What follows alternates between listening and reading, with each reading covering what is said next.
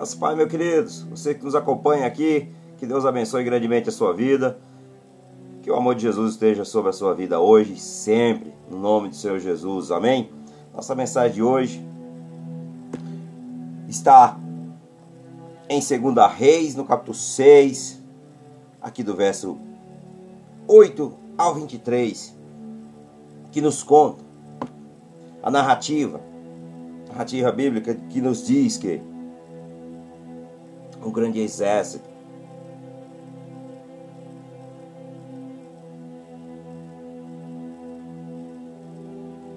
se aproxima de Eliseu. Eliseu e os Círios. Eliseu cega os amorreus. Então, nos conta essa história. Que a Síria foi para o norte de Israel e fez muitas investidas militares em Israel. Muito parecido com o tempo que tem vivido nos últimos anos, nas últimas décadas, entre Israel e também a Palestina. Ou seja, os palestinos modernos, né? Porque já são modernos, na geração pós-moderna. Então, o rei de Israel foi capaz de antecipar este, estes movimentos militares e evitar a batalha. Olhe para que o jovem viu. Quando ele orou quando ele olhou pela primeira vez, ele viu cavalos e carros do exército inimigo.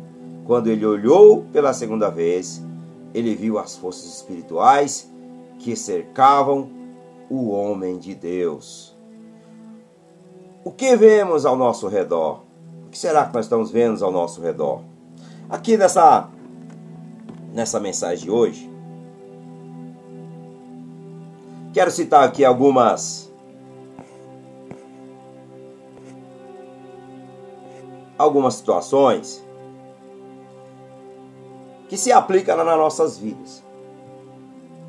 Que se aplica nas nossas vidas, na nossa vida de hoje, tanto na minha como na sua. Porque no verso 17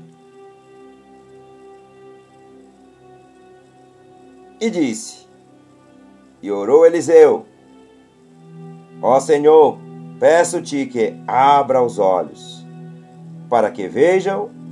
E o Senhor abriu os olhos do moço, e ele olhou e viu que o monte estava cheio de cavalos e carros de fogo ao redor de Eliseu. Mas se nós lemos um pouquinho antes, ah, um pouquinho antes, no 15, quando o moço,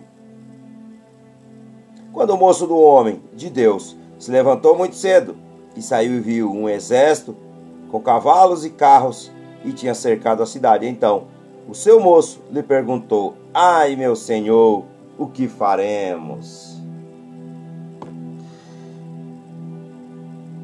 Ai, quando se fala na Bíblia a palavra ai, já está falando que é algo indesejado, algo inesperado, algo que vai acontecer que não é nada de bom. Ai, ai. Então, meus queridos, ele viu aqui o que nós vamos fazer. Que nós podemos fazer.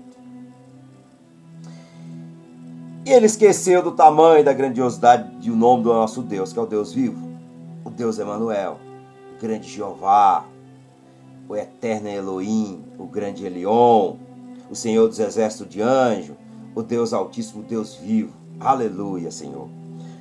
Então, assim, Quantos de nós, meus queridos, se deparamos com situações assim na vida? Como aqui o moço de Eliseu.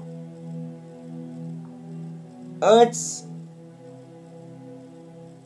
de nós consultarmos a Deus, ou olharmos para Deus, muitas vezes nem olhamos para Deus, já se desesperamos pela situação. Quantas, quantas situações vêm nas nossas vidas?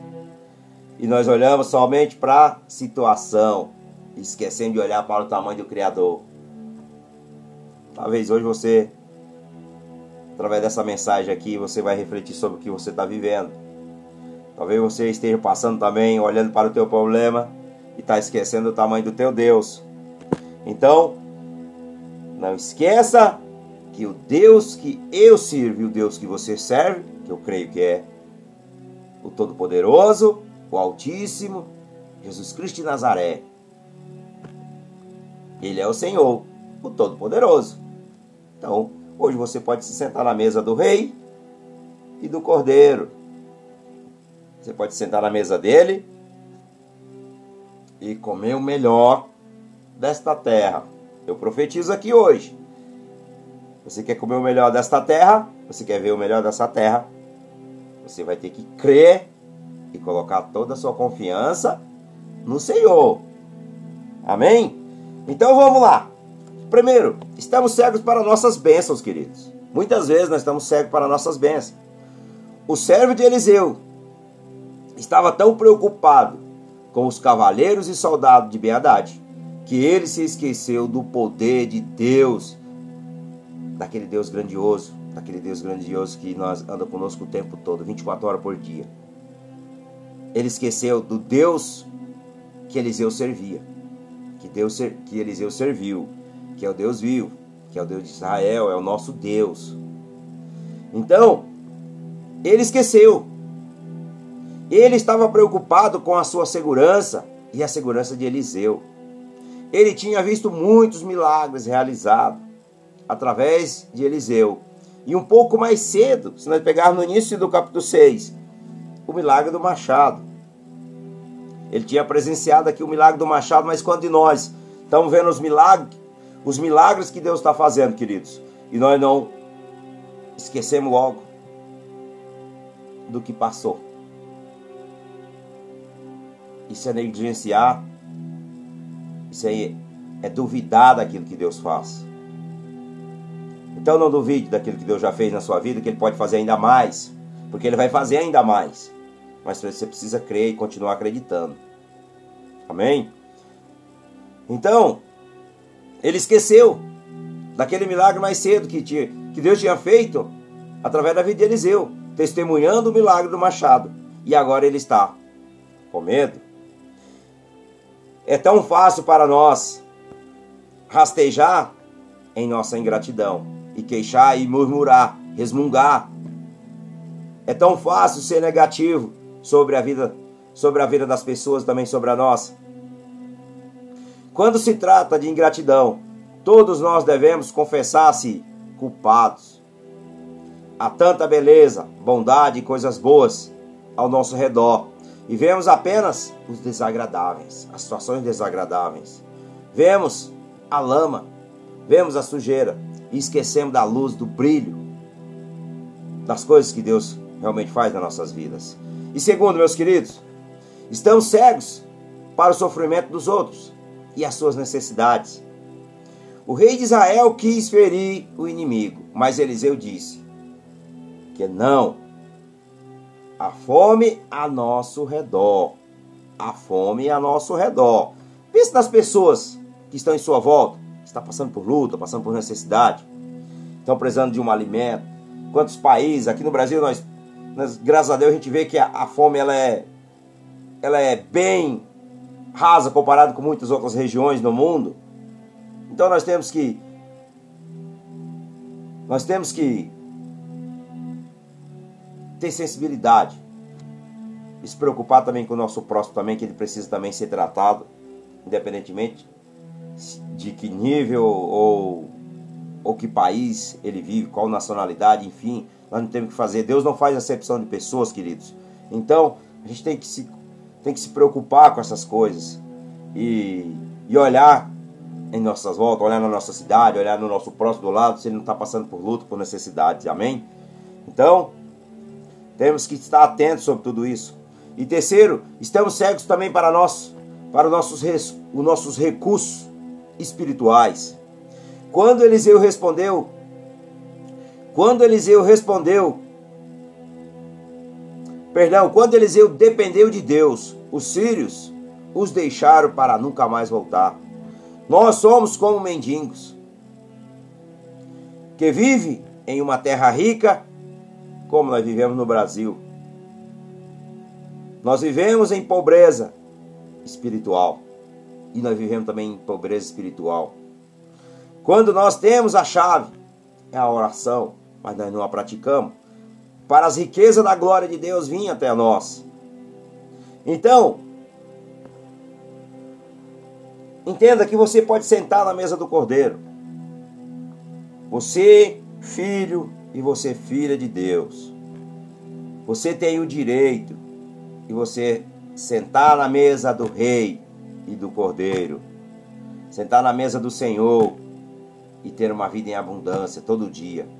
Então, não podemos sentar na mesa do Senhor